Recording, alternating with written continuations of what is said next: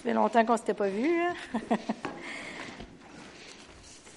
Monsieur C m'a demandé, c'est rare que Monsieur C me demande un sujet, mais il m'a demandé de parler sur pourquoi qu'on est une église missionnaire, pourquoi est-ce qu'on évangélise. C'est quand même un bon sujet.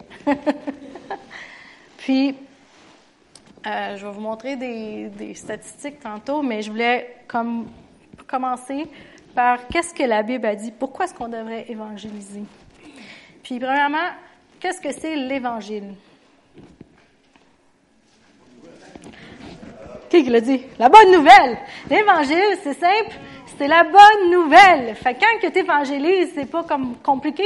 Tu dis une bonne nouvelle. Tu dis qu'est-ce qui s'est passé dans ta vie à toi qui est bon. Qu'est-ce que Dieu a fait parce qu'il a fait des bonnes choses? c'est ça, évangéliser. C'est tout simple que ça, c'est de partager la bonne nouvelle de ce que Jésus a fait pour toi. Fait que tout le monde est capable de le faire. Parce que on a tous une bonne nouvelle, on a tous vécu quelque chose de bien que Dieu a fait dans notre vie. Puis, il euh, faut le faire. Bon, euh, on va commencer dans Matthieu 24.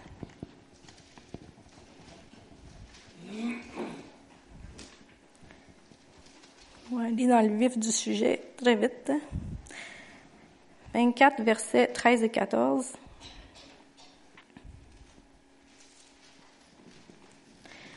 C'est Jésus qui parle, il dit, mais celui qui persévérera jusqu'à la fin sera sauvé. Cette bonne nouvelle du royaume sera prêchée dans le monde entier pour servir de témoignage à toutes les nations. Alors la fin viendra. Fait que raison pourquoi, numéro un, on devrait évangéliser, partager la bonne nouvelle, puis qu'il faut que tout le monde le sache, ça le dit que si tu veux que la fin vienne, il faut que toutes les nations aient entendu. Puis en ce moment, même si on a Internet, même si on a la radio, même si on a des téléphones cellulaires et tout ça, je peux vous garantir que c'est pas encore toutes les nations qui ont entendu. Puis quand que vous allez venir, parce que Pierrette est venue, maman est venue, il y en a qui sont venus, puis vous allez tous finir par venir, parce qu'on est une église missionnaire, vous allez le voir, de prêcher, de parler de Jésus, puis la personne, tu lui demandes, tu sais, tu sais qui, puis zéro jamais entendu. Fait qu'on a encore une job à faire. Si on veut que la fin vienne, faut qu'on partage la bonne nouvelle. On va aller dans Matthieu 28, versets 18 à 20.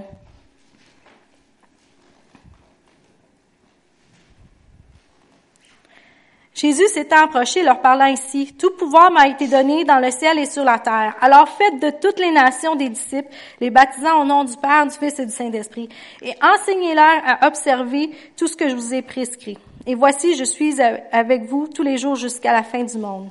Puis si on va dans Marc aussi, 16, c'est le même euh, récit, mais différent. Verset 15, Marc 16, 15, qui dit, Puis il leur dit, Jésus leur dit, Allez par tout le monde et prêchez la bonne nouvelle à toutes les créations. Celui qui croira et qui sera baptisé sera sauvé, mais celui qui ne croira pas sera condamné. Voici les miracles qui accompagneront ceux qui auront cru. En mon nom, ils chasseront les démons. Ils parleront de nouvelles langues. Ils saisiront des serpents. S'ils boivent quelques breuvages mortels, il ne leur fera point de mal. Ils imposeront les mains aux malades et les malades seront guéris on veut que la fin vienne, mais je dirais que par-dessus cette raison-là, la raison vraiment numéro un, c'est parce que Dieu nous a, Jésus nous l'a ordonné. C'est le dernier commandement qu'il nous a dit avant de retourner au ciel. Il a dit, allez par tout le monde prêcher la bonne nouvelle. Fait que si on, croit en Dieu, si on, veut vivre ce que Dieu nous a appelé à vivre, c'est de partager la bonne nouvelle. c'est notre mandat numéro un à chacun d'entre nous. Puis c'est vrai que les miracles y accompagnent quand tu prêches la parole. Les guérisons arrivent, les miracles arrivent, les démons sont chassés, les nouvelles langues sont parlées. Euh, puis euh, j'ai pas saisi de serpent encore, mais je sais qu'il y en a qui l'ont fait. Honnêtement, j'espère ne pas avoir le faire. Boivent des breuvages mortels, ok, je sais pas si j'ai bu des breuvages mortels, mais je peux vous dire que souvent on se fait servir des bouffes et des affaires dans les voyages que, honnêtement, tu sais pas trop d'où ça vient, t'es pas sûr que tu devrais en boire, tu sais pas si l'eau ils l'ont bouilli, en tout cas, mais ils te le donnent puis tu bois. Et je n'ai jamais été malade, sauf les fois où que moi je suis allée par moi-même. Mais si c'était pendant que je faisais le ministère, puis qu'on parlait de Jésus, puis qu'on était dans nos affaires en train de, puis que le monde nous amène du stock, j'ai jamais été malade. Parce que ça fait partie des promesses. Il nous protège.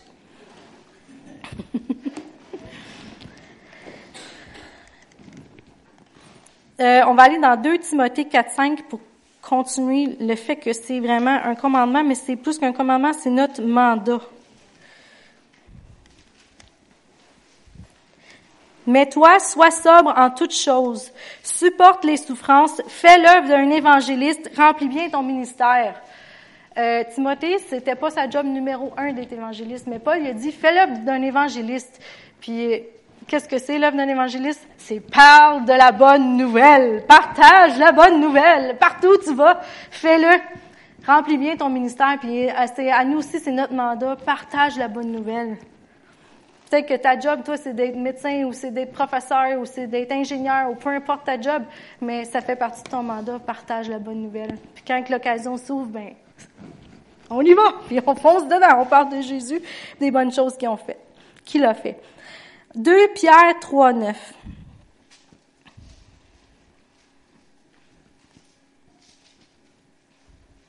Le Seigneur ne tarde pas dans l'accomplissement de la promesse, comme quelques-uns le croient, mais il use de patience envers vous, ne voulant qu'aucun périsse, mais voulant que tous arrivent à la repentance. Dieu, il ne veut pas que les gens meurent sans le connaître, sans avoir une relation avec lui. C'est pas son désir qu'il y en ait qui meurt puis qu'il y ait en enfer. Son désir, c'est que tous aient une relation avec lui. Puis si Dieu nous a mandaté de le faire, puis c'est son désir, son cœur, c'est l'humanité. Ben nous aussi, il faut qu'on ait le même cœur que lui, puis qu'on partage la bonne nouvelle, parce que quand on, je sais que c'est gênant, là. Moi, aussi des fois ça me gêne, mais quand tu partages la bonne nouvelle, tu partages quelque chose de bien. C'est pas comme si tu es en train d'endoctriner le monde ou de partager tes, tes vues politiques. Puis, euh, tu sais, des fois, je me dis, j'écoute du monde parler, puis ils parlent ça les gêne pas de parler politique, puis là, il y en a un qui aime pas Trump, l'autre, il l'aime. Puis écoute, des fois, les gens sont durs là, dans leurs commentaires par rapport à un sujet. Puis nous, on est gênés. Mais nous, on n'arrive pas pour condamner le monde, on arrive pour bénir le monde, apporter la paix, la joie, délivrer les gens de, des choses qui les retiennent. Puis quand le, Saint-Esprit il, vous touche, puis vous avez un petit euh, feeling en dedans, allez-y, partagez, parce que Dieu veut faire quelque chose de bien dans cette vie-là. Ça, ça va être des commentaires constructifs versus euh, j'aime Trump ou je l'aime pas. On va aller dans Romains 10, 13 à 15.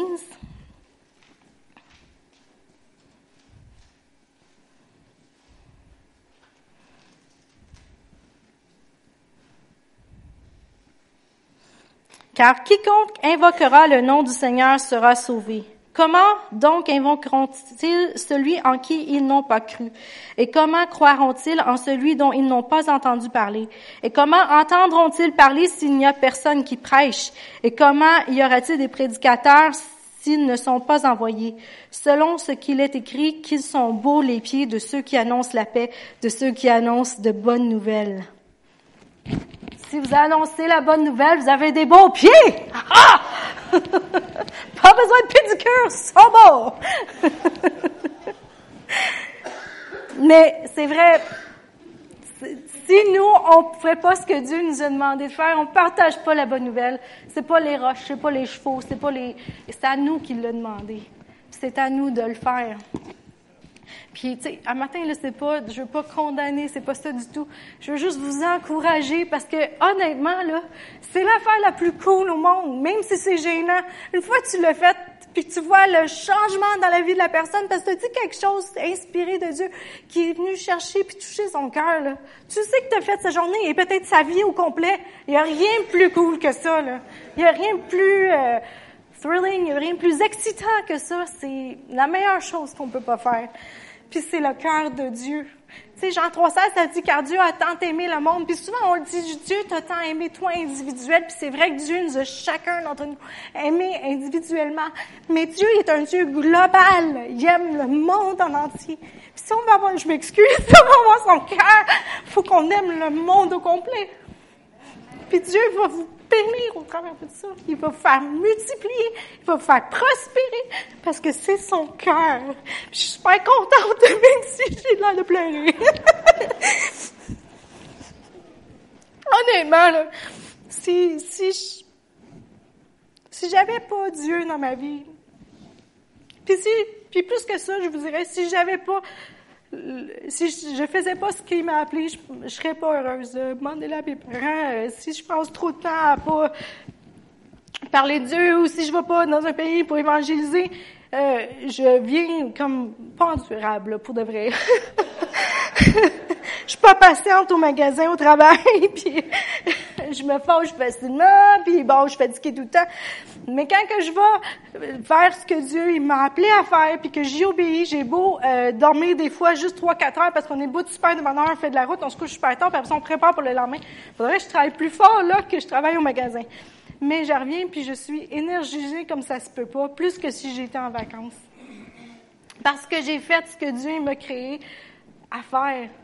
C'est la même chose pour chacun de vous. Quand vous vous entrez dans l'appel que Dieu approuve votre vie, vous allez être énergisé, vous allez être content, puis Dieu va pouvoir à tous les besoins qui vont avec. Euh, on va aller voir dans... Euh, J'espère que je veux le dire, puis je, euh, ça pas long.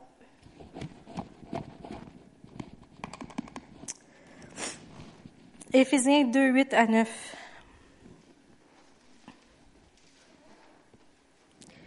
Hey, hey, hey.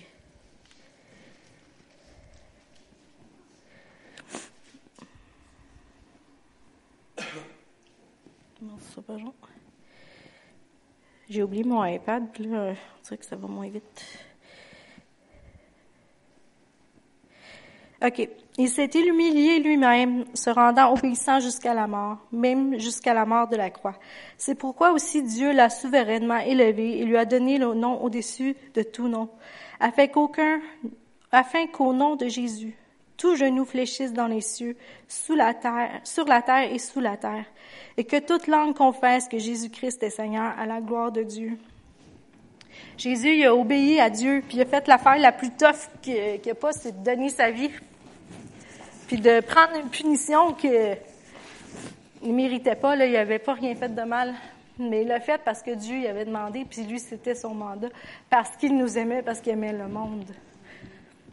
Puis nous, on a reçu cette grâce-là d'être pardonné de nos péchés, de rentrer en relation avec Dieu, même si on ne le mérite pas. Personne d'entre nous ne mérite ça. Mais Dieu, il nous aime, puis le fait. Bien, de notre côté, si on veut ressembler à Jésus, si on veut ressembler à Dieu, bien, c'est à nous d'extensionner cette grâce-là vers les autres, puis leur dire, regarde, voici ce que Dieu a fait pour moi, il veut le faire pour toi aussi. Dans Luc 10, ça parle, verset 2, que la moisson est grande. Il y a plein de gens qui ont besoin, mais qu'il n'y a pas beaucoup de moissonneurs, de laboureurs, laboureurs, laborers, hein? d'ouvriers. En tout cas, de monde qui vont aller moissonner. Là. Puis, pourquoi qu'il y en a pas tant que ça de gens, d'ouvriers qui vont aller moissonner? Je pense que une des raisons, c'est qu'on on, on devient facilement concentré sur nos petits problèmes à nous, nos petites affaires, puis au lieu d'avoir une vision globale du monde, ben là, tout d'un coup, notre vision, elle devient euh, mon petit problème, ma petite, ma petite robe est usée, moi j'ai pas ci, j'ai pas ça, puis c'est facile. Puis ça, c'est un truc du diable, de l'ennemi, qui veut que tu t'empêtes dans toutes, toutes, toutes, toutes ces petites affaires-là mondaines qui sont au fond pas vraiment importantes. Là. J'ai euh, des fois sur Twitter, il y a un genre de hashtag qui, ou de, qui dit First World Problems, les, problèmes du, premier monde ou euh, de l'Amérique du Nord, de l'Europe.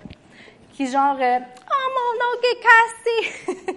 Tandis qu'il y a dans plein d'autres pays que c'est pas leur ongle qui est cassé qui les inquiète, c'est s'ils vont manger. Puis, et surtout ici, en Amérique du Nord, on est tellement facilement distrait. Toutes ces bébelles-là, les iPads, les TV, tout ça, là, c'est fait pour nous distraire. Puis, tu sais, on parle euh, qu'il y a beaucoup de, de gens qui ont de la misère à se concentrer, puis il y a beaucoup de plus en plus qui trouvent de, de troubles de déficit d'attention, puis le spectre de la l'autisme, puis il y en a de plus en plus, puis là, ils cherchent euh, pourquoi qu'il y en a, puis ils sont en train de voir si c'est l'alimentation, blablabla. Bla, bla, puis moi, j'ai l'impression que ça, ces bébés-là, ils jouent pour beaucoup, parce que c'est tellement d'images qui vont vite, vite, vite en avant de tes yeux que ça fait que tu es habitué à tout le temps changer d'image, puis à toujours changer de... puis te concentrer le moindrement un petit peu longtemps, ça devient difficile. Puis ça, c'est vraiment un truc, je suis sûre, de l'ennemi, parce que nous, on a les ressources on a les ressources monétaires pour aller évangéliser le monde. On a, on a l'éducation dans le sens qu'on a entendu la parole de Dieu, on est, on est éduqué dans ce que Dieu veut qu'on fasse. On est appuyé par les églises, puis il n'y a pas beaucoup de gens qui vont le faire parce qu'ils viennent facilement distraire. Là, j'utilise le téléphone, mais ça représente toutes les distractions qu'on peut avoir. Puis une autre raison pourquoi on devrait évangéliser, c'est parce qu'on aime Dieu, puis on aime notre voisin. Matthieu 22, 37 à 39. On va aller voir.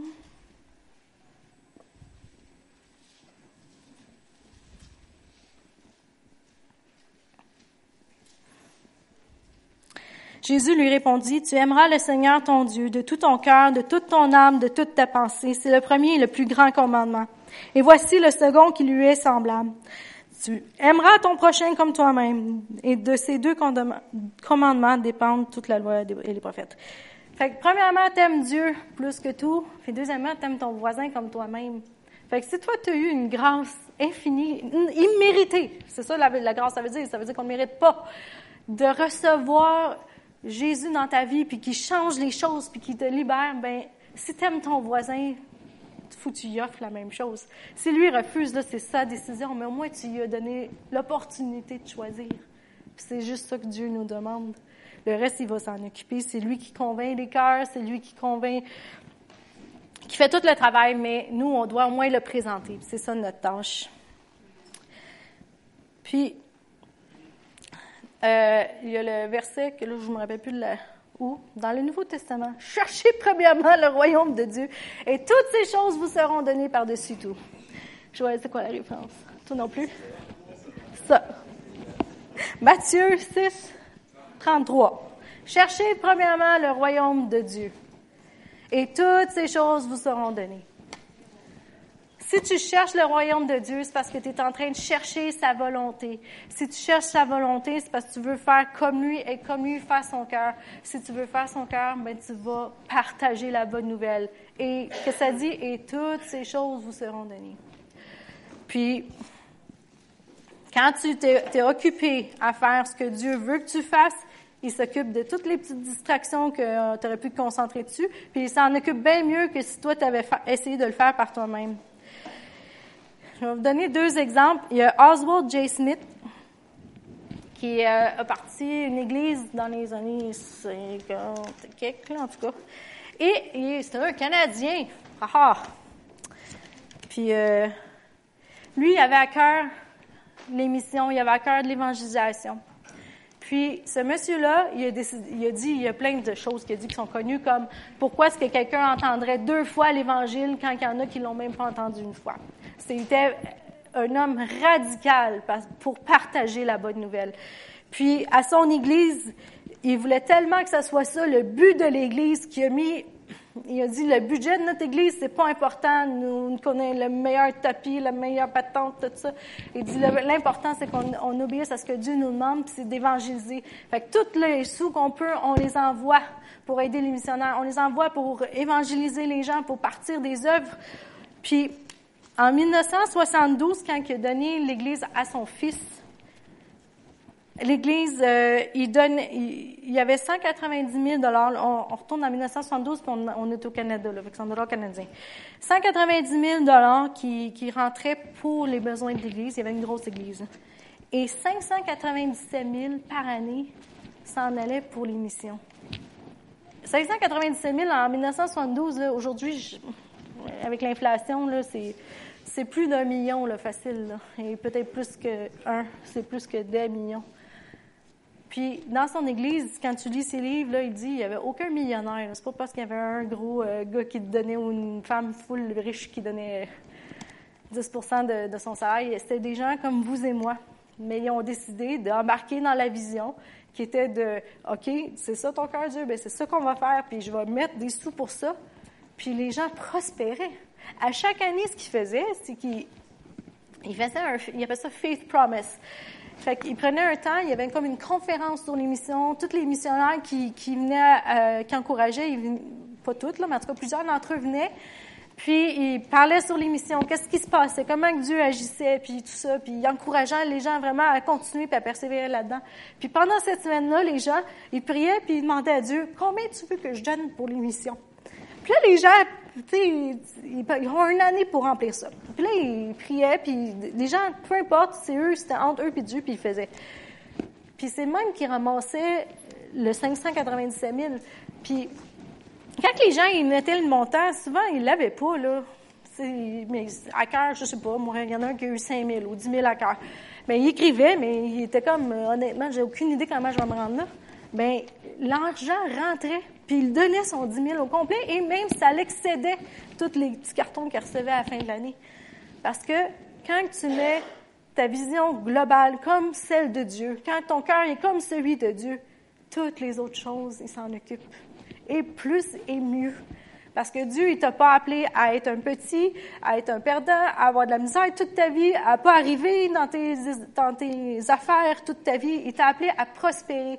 Mais si tu places lui en premier, puis son cœur, tout va suivre. Puis moi, je l'expérimente dans ma vie, je l'ai vu dans la vie de mon grand-père, je l'ai vu dans la vie de plein de gens dans l'Église ici. Puis, fait que ça, c'est lui. Ça, c'est un autre gars qui s'appelle Dan Betzer qui lui aussi a une église. Lui, c'est un Américain. Quand il a pris l'église dans les années, je pense c'est 60, 70, l'église était sur le bord de faire faillite. Là, vous allez me dire une église qui fait faillite. Moi aussi, honnêtement, je comprends pas comment une église peut se rendre à faire faillite. Ça veut dire que le monde ne devait pas donner des dîmes, puis il prenait, puis il empruntait. Anyway. Il dit, Seigneur, comment je vais faire? Il est jeune, il est jeune marié, il a des enfants, euh, il vient de prendre l'église, puis là, il apprend que l'église est sur le bord de faire faillite. Puis il dit, j'ai beau vouloir aider, mais il n'y avait même pas de salaire lui-même qui rentrait. Fait Dieu, il dit, fais venir Oswald J. Smith, qui était encore vivant dans le temps, lui, pour faire une conférence sur les missions. Fait que là, il se dit, Oswald J. Smith, il ne me connaît pas, j'étais un nobody, pourquoi il viendrait? Mais il dit, bon, OK, je vais l'appeler. Il appelle Oswald J. Smith. Oswald J. Smith dit, OK, je m'en viens. Fait que là, il prépare tout ça, il annonce une conférence sur l'émission, on va parler d'évangélisation, ta, Premier soir, Oswald J. Smith arrive. Là, le monsieur il est vraiment excité. Il dit, ah, il va encourager l'Église, ta, ta, ta, là, Puis Oswald J. Smith, ce soir-là, il dit, il est chicane. Il dit, vous avez pas votre cœur à bonne place. Vous avez oublié ce que Dieu vous a demandé. Puis là, il est pas genre doux, là, de la manière qu'il dit. Il est comme ting, ting, ting, ting, ting. Puis souvent, les gens qui sont vraiment dédiés à une cause, je ne sais pas si vous en avez rendu, sont, sont durs, mais sont, ben, sont pas durs, mais sont directs dans ce qu'ils disent parce qu'ils n'ont pas de temps à perdre. Puis lui, il était de même. fait que là, le monsieur Betzer, il est assis dans sa chaise, puis il se dit non, non, non, non, non. Non, non, non, non, non. Là, j'avais déjà la misère arrivée. Tout le monde va s'en aller. Ils reviendront plus jamais à l'église. Il fait peur. Ça n'a aucun bon sens. Il va falloir que j'essaie de réparer les pots cassés. Mais il dit rien, il laisse toute la soirée se passer. Fait que le lendemain, il s'en retourne à l'église et qui est nerveux. Il dit, je sais même pas s'il va y avoir quelqu'un qui va se pointer. L'église est pleine à craquer. Puis toute la semaine, l'église, s'est remplie, elle s'est remplie, elle s'est remplie. Puis les gens, ils ont comme catché la vision que Dieu voulait qu'il y ait. Cette église-là est sortie de, la faillite, elle a fait de l'argent, puis aujourd'hui, il donne euh, des millions à chaque année. À chaque année, il donne des millions pour les missions. Puis le monsieur écrit, je vais vous le traduire, quand on met Dieu et son royaume en premier, non seulement commence-t-il à subvenir aux besoins, mais aussi il va, il va donner plus que ce qu'on a besoin. Puis tout le temps, nous, leur Église, on a continué de subventionner de plus en plus de missionnaires.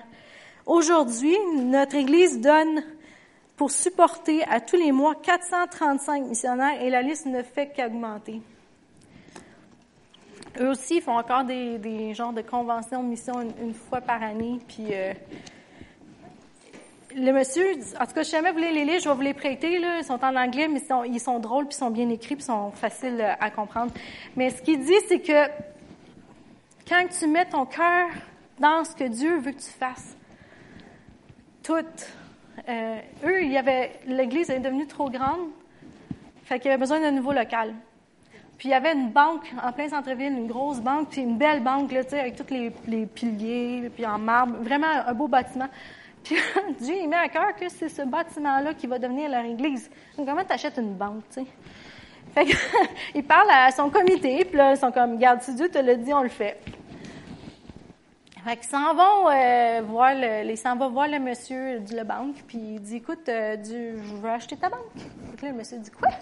Il dit, je veux acheter ta banque, puis je veux payer, là, je me rappelle plus du montant, mais c'est une affaire ridicule. Le, bâtiment valait, euh, je pense c'était proche d'un million, puis il a offert une affaire comme 50 000, 60 000, qu'il n'y avait pas d'ailleurs, mais il avait à cœur de donner, de, de le faire parce que Dieu y avait dit. Fait que le, banquier dit, écoute, euh, je te reviens avec ça. Puis là, le monsieur, il se dit, tout long, je suis comme, il va rire de moi, il va me pitcher dehors, il va dire, t'es niaiseux, toi, qu'est-ce que tu veux que je fasse avec ton petit argent, ça n'a pas de bon sens. Ben, il rappelle, une couple de jours plus tard, OK, c'est beau. Ils ont eu le bâtiment. Puis là, l'argent est rentré pour ce qu'il avait besoin pour payer le bâtiment. Ce qui est arrivé, c'est que la banque, elle voulait installer des euh, services à l'auto. Nous, on n'a pas encore ça dans nos banques, là, à part la caisse, je pense. Puis, où est-ce qu'elle était? Ils ne pouvaient pas faire ça. Fait qu'ils ont, puis, ils ont dit au monsieur, je te donne, on te vend la banque au prix que tu veux, mais à condition que ça ne devienne jamais une banque. Il dit, inquiétez-vous pas. Puis tout le livre, c'est toutes des histoires comme ça. Puis leur église a grossi. L'évangélisation locale s'est faite. Puis avant, ils faisaient des efforts d'évangélisation locale, puis ça fonctionnait, mais pas vraiment. Mais la journée qu'ils ont commencé à se centrer, pas juste local, mais global, toutes les autres choses sont entrées en ordre. Puis c'est une église qui, aujourd'hui, euh, elle est vraiment euh, encore euh, ébouillonnante puis pour Dieu. On va y aller, je suis prête. Là.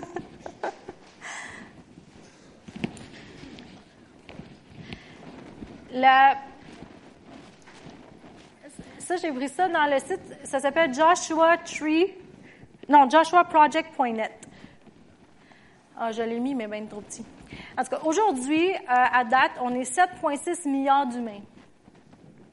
Puis, il y a 3,15 milliards de gens qui n'ont pas accès à l'Évangile. Ça, ça veut dire que s'ils voudraient se connecter sur Internet ou euh, aller dans une église ou euh, avoir accès à un livre, ils sont pas capables, ils n'ont pas accès à ça. Ça représente 41 de la population. Fait que 41 de la population qui, même si ils voulaient tout d'un coup dire ah je veux en prendre à propos de Jésus, ils n'ont rien, il n'y a pas personne pour leur parler, il n'y a pas rien. Aujourd'hui encore, je sais que c'est surprenant, mais c'est ça. Cet organisme-là, c'est ça leur job. Ils checkent dans les pays, les pays où est-ce que euh, c'est dur d'évangéliser, où est-ce que les gens n'ont pas accès à rien, des livres ou euh, Internet, peu importe.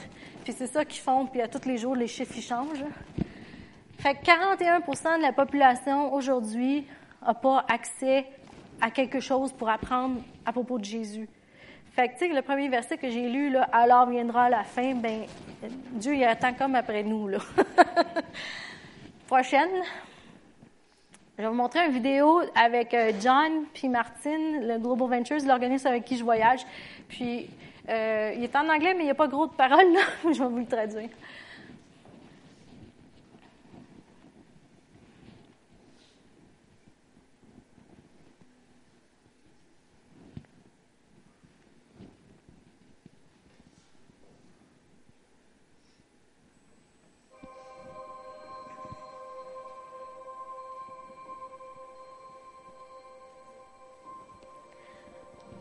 La, place dans le monde où il y a le plus de gens, de population, c'est elle qui a le moins d'accès à l'Évangile. C'est, eux autres, ils appellent ça la, fenêtre 10-40, c'est entre le 10e puis le 40e parallèle. Ça va de l'Afrique du Nord jusqu'au Moyen-Orient et dans l'Asie.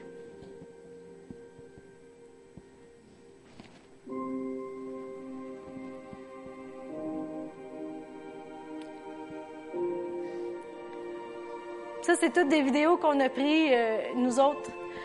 Puis même dans les régions qui sont que les gens y ont entendu parler de Dieu, il y a des pochettes de personnes qui n'ont jamais été exposées à l'Évangile. Il y a des milliards qui n'ont pas entendu.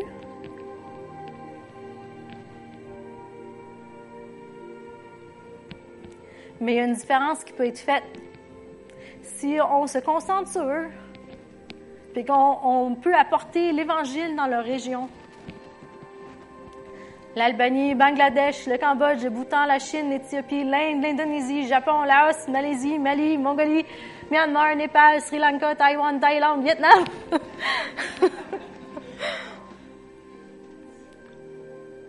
Et plus loin encore. Fait les gens avec qui que vous supportez, que l'Église on supporte ensemble, c'est ça qu'ils font. Ils se concentrent à aller dans ces pays-là mm, en premier pour aller évangéliser. Ou est-ce que les gens ont jamais entendu?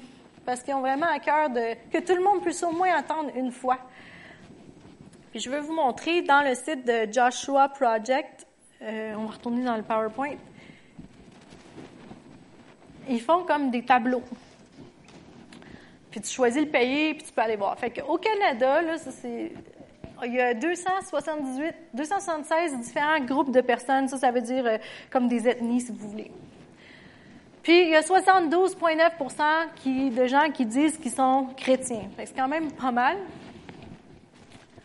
Euh, puis là-dessus, il y a juste 8% par contre qui sont des chrétiens évangéliques. Fait que ça peut être catholique et compagnie dans le chiffre 72 puis là, quand il y a beaucoup de verts, ça veut dire que les gens, ils ont comme, ils ont facilement accès à l'Évangile ou à quelque chose à propos de l'Évangile. Puis plus que les pitons sont jaunes ou rouges, ça veut dire qu'ils n'ont pas accès.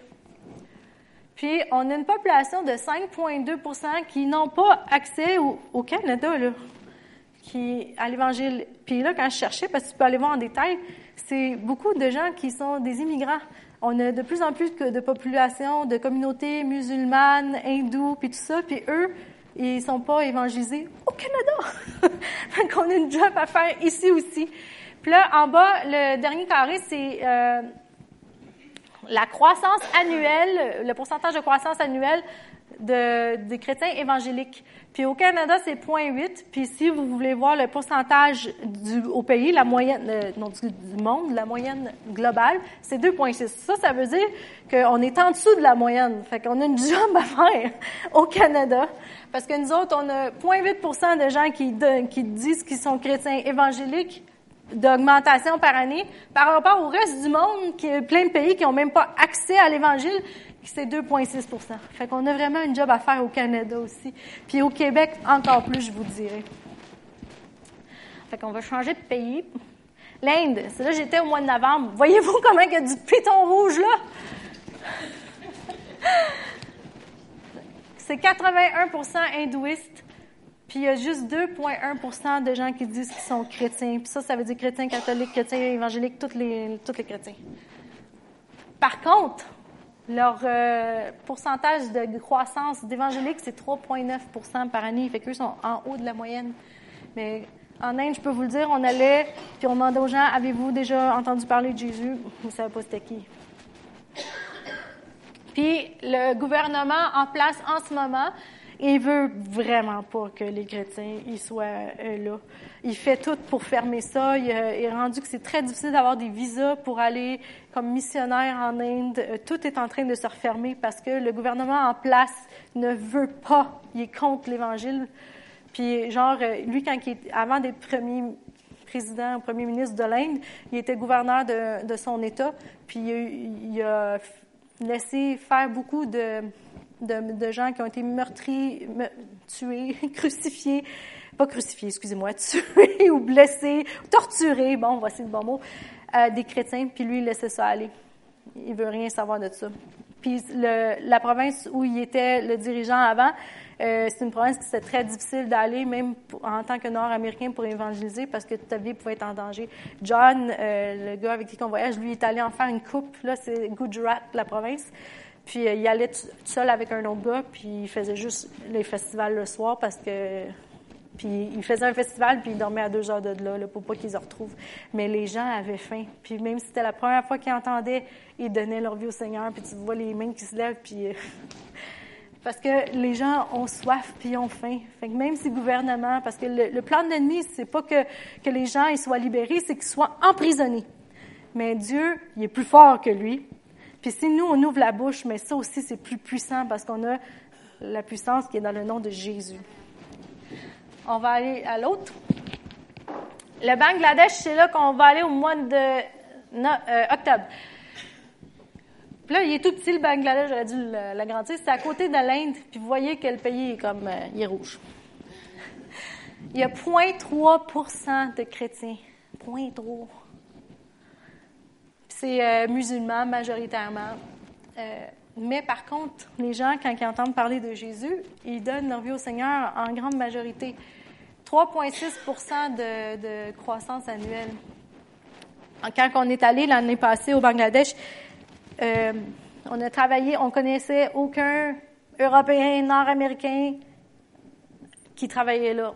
Puis notre contact, on a eu d'un contact népalais, d'un monsieur népalais avec qui on a travaillé au Népal, qui nous dit ah je connais un gars au Bangladesh, tout, Fait que là maintenant on travaille avec ce monsieur-là qui qui est ben, Bangladesh, en tout cas, qui vient du Bangladesh.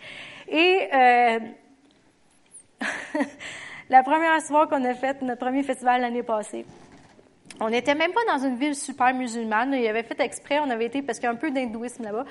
Puis les hindous, par rapport aux musulmans, sont moins, en général, radicaux, sont moins, euh, tu sais, s'ils décident qu'ils sont pas contents, sont plus fins, sont moins euh, directs. Fait qu'ils ont dit, on va faire les premiers soirs-là parce que, tu sais, on veut tester. Parce que autres aussi, c'était la première fois qu'ils faisaient ça, une croisade d'évangélisation de même.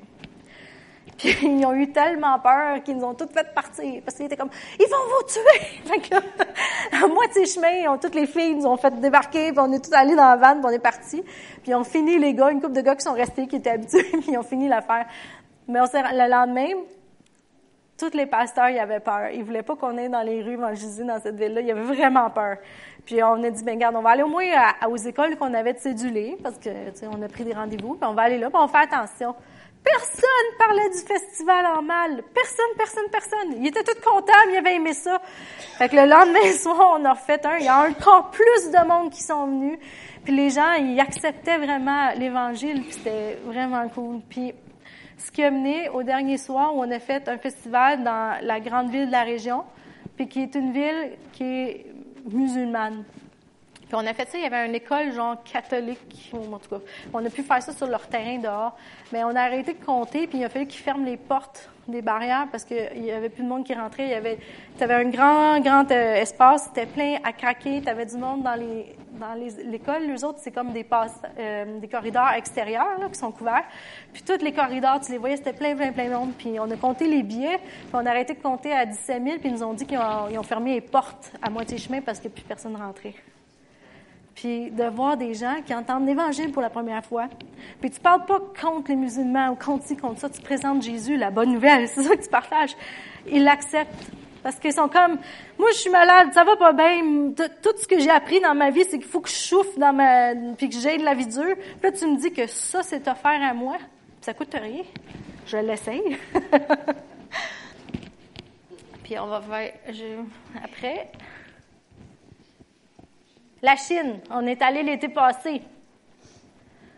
Il y a beaucoup de rouges aussi en Chine. Il y a 7,53 de, de gens qui se disent évangéliques, puis 9% de chrétiens global. Puis la Chine aussi, c'est un pays qui, en ce moment, le gouvernement en place veut tout faire pour arrêter l'Évangile. Puis quand on est allé, je, je l'ai raconté comment est-ce qu'on est allé dans une université, puis on a réussi à partager l'Évangile avec des gens, mais qu'il fallait qu'on fasse vraiment attention parce qu'on pouvait aller en prison, puis en tout cas. Fait qu'on a réussi à faire tout ça dans l'école, puis on a prié avec plein de jeunes qui avaient jamais entendu parler de Jésus. C'était, c'était vraiment spécial. Puis quand on est retourné chacun chez nous, une de mes grandes amies, Miss Helen, qui a, elle a 76 ans, puis elle vient à toutes, quasiment tous les voyages. Elle peut encore faire la planche pendant quatre minutes. Fait que s'il y en a qui pensent qu'ils sont trop vieux, Helen, elle vient encore. Elle a 76 ans, puis elle, est partie cette semaine pour préparer le voyage en Thaïlande qui se fait cet été, puis elle va être partie six semaines et demie en Thaïlande. Puis elle raconte à son fils, qui lui a travaillé pour un ministère jusqu'à tout récemment, qui vont dans des pays dangereux comme Myanmar puis tout ça, où est-ce que c'est pas facile d'évangéliser parce qu'ils vont mettre en prison puis ils peuvent même te tuer. Pierre raconte le voyage parce qu'il était bien nerveux que sa mère de 76 ans, ben elle avait 75 ans le temps, est en Chine évangélisée, ça stressait un peu. Fait que là, il dit, ben écoute, on est allé dans les écoles, puis euh, euh, Helen et moi, on a été allés acheter du thé, puis on a pu euh, partager la bonne nouvelle avec la madame qui nous vendait le thé, puis elle a prié avec nous. En tout cas, mais tu tu faisais toute attention partout. Puis lui, il en revenait pas. Il a dit, si vous saviez ce que vous avez fait, à quel point que c'est dangereux, puis que vous ayez même réussi à le faire, c'est exceptionnel. L'Évangile est plus fort que tout. faut user de sagesse, évidemment, mais comme là, j'étais contente de savoir après. On va aller au prochain.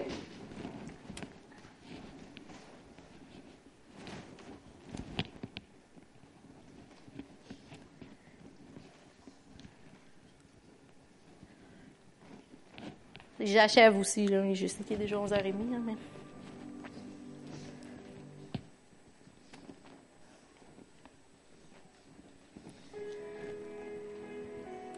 Cette année, ça c'est l'année passée en fait qui parle, il y a eu un, grand point qui a été euh, arrivé, c'est que euh, l'organisme a vu plus de 2 millions d'âmes venir au Seigneur. Ça, c'était l'année passée que ça fait 20 ans que Global Ventures existe. Il va revenir un jour. Ça, c'est les trois pays qu'on avait été cet été-là.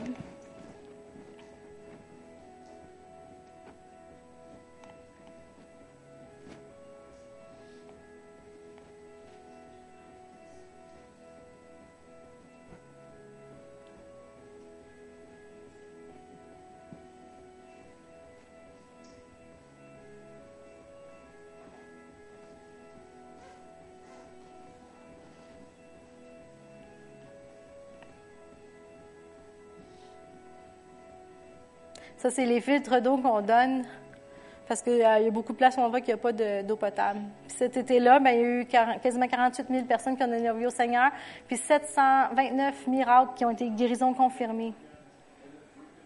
Ça, c'est John P. Martin, c'est les gens qui sont à la tête du, du ministère.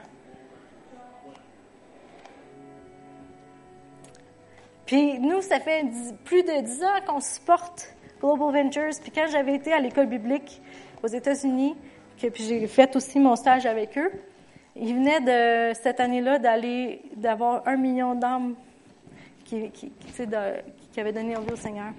Fait que depuis ce temps-là, depuis que nous on les supporte, il y a eu plus d'un million parce qu'on est rendu plus haut que ça là, maintenant. Il manque un an qui ont donné leur vie au Seigneur. Puis ça, c'est vous qui ont participé là-dedans. Oui, c'est moi. c'est vous qui avez participé à ça. Fait que c'est vraiment cool. Puis qu'est-ce qui est super excitant, là, je vais vous donner une petite primeur, c'est pas fait encore. Euh, John et Martine, ils commencent à regarder pour incorporer Global Ventures au Canada. C'est beaucoup de paperasse, c'est compliqué, mais ça, ça veut dire que Global Ventures va être au Canada, ce qui fait que ça va être plus facile pour euh, nous d'envoyer des équipes canadiennes, francophones, si on veut, évangéliser sous leur chapeau c'est beaucoup de paperasse, puis c'est beaucoup de choses au niveau légal. Fait que si vous voulez commencer à prier là-dessus pour que vraiment euh, on ait la faveur partout, puis qu'on puisse avoir les, lettres pour les dons de charité, puis d'être reconnu au Canada comme un organisme légal, ce serait vraiment cool. Parce que, en tout cas, moi, j'ai tellement excité à cette idée-là parce qu'il y a tellement de choses qu'on va pouvoir faire, nous aussi, sous leur chapeau, puis encore plus pour que plus de gens entendent, puis plus de gens soient sauvés, puis plus de gens soient élevés, puis deviennent des disciples, qui puissent eux aussi, après, aller partager la bonne nouvelle. je voulais vous remercier. ça, c'est Bangladesh euh, l'année passée. Puis, sais, ça, quand je vous parlais le, soir qu'on a fermé les portes, là, en bas à droite, là, bien, tous les corridors, là, c'est plein, plein, plein de monde. On ne le voit pas dans la photo, mais il y en avait du monde à la messe ce soir-là. Puis c'est tout des gens, c'est pas des, c'est pas des conventions des chrétiens, là, comme je vous dis, c'est tout du monde. Puis parce que là, j'ai pas euh, sorti de vidéo, mais euh, on a des vidéos où est-ce qu'on demande qui d'entre vous a entendu pour la première fois, c'est la première fois que vous entendez parler de l'histoire de Jésus comme ça. 98% de la foule lève la main. Puis dans les pays qu'on fait majoritairement, c'est toujours comme ça. Fait que merci beaucoup. Puis je vous encourage à partager la bonne nouvelle.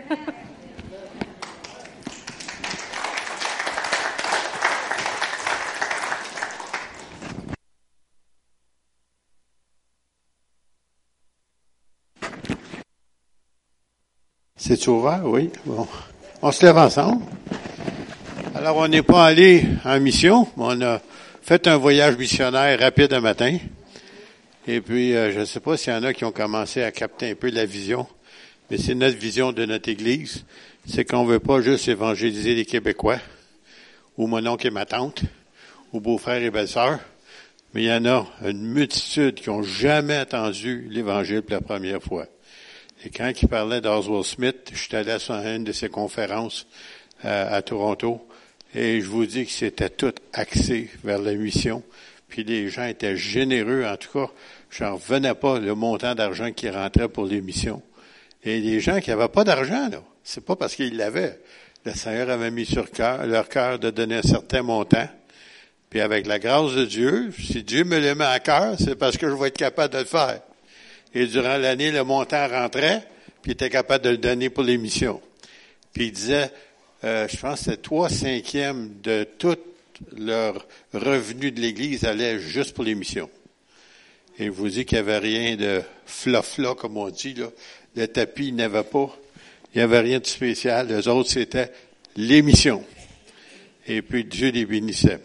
Alors, merci Seigneur pour euh, Lisa. Merci Seigneur pour euh, cette Église qui prend à cœur, Seigneur, les missions, l'évangélisation, de faire connaître Jésus comme Seigneur et Sauveur à ceux qui ne l'ont jamais entendu parler. Et Seigneur, nous te remercions, Seigneur, pour les miracles et les guérisons que tu opères dans ce pays, comme tu le fais ici même ici, Seigneur, dans notre beau pays. Seigneur, bénis tes enfants, sois avec eux, et Seigneur, qu'ils soient un sujet de bénédiction. Amen.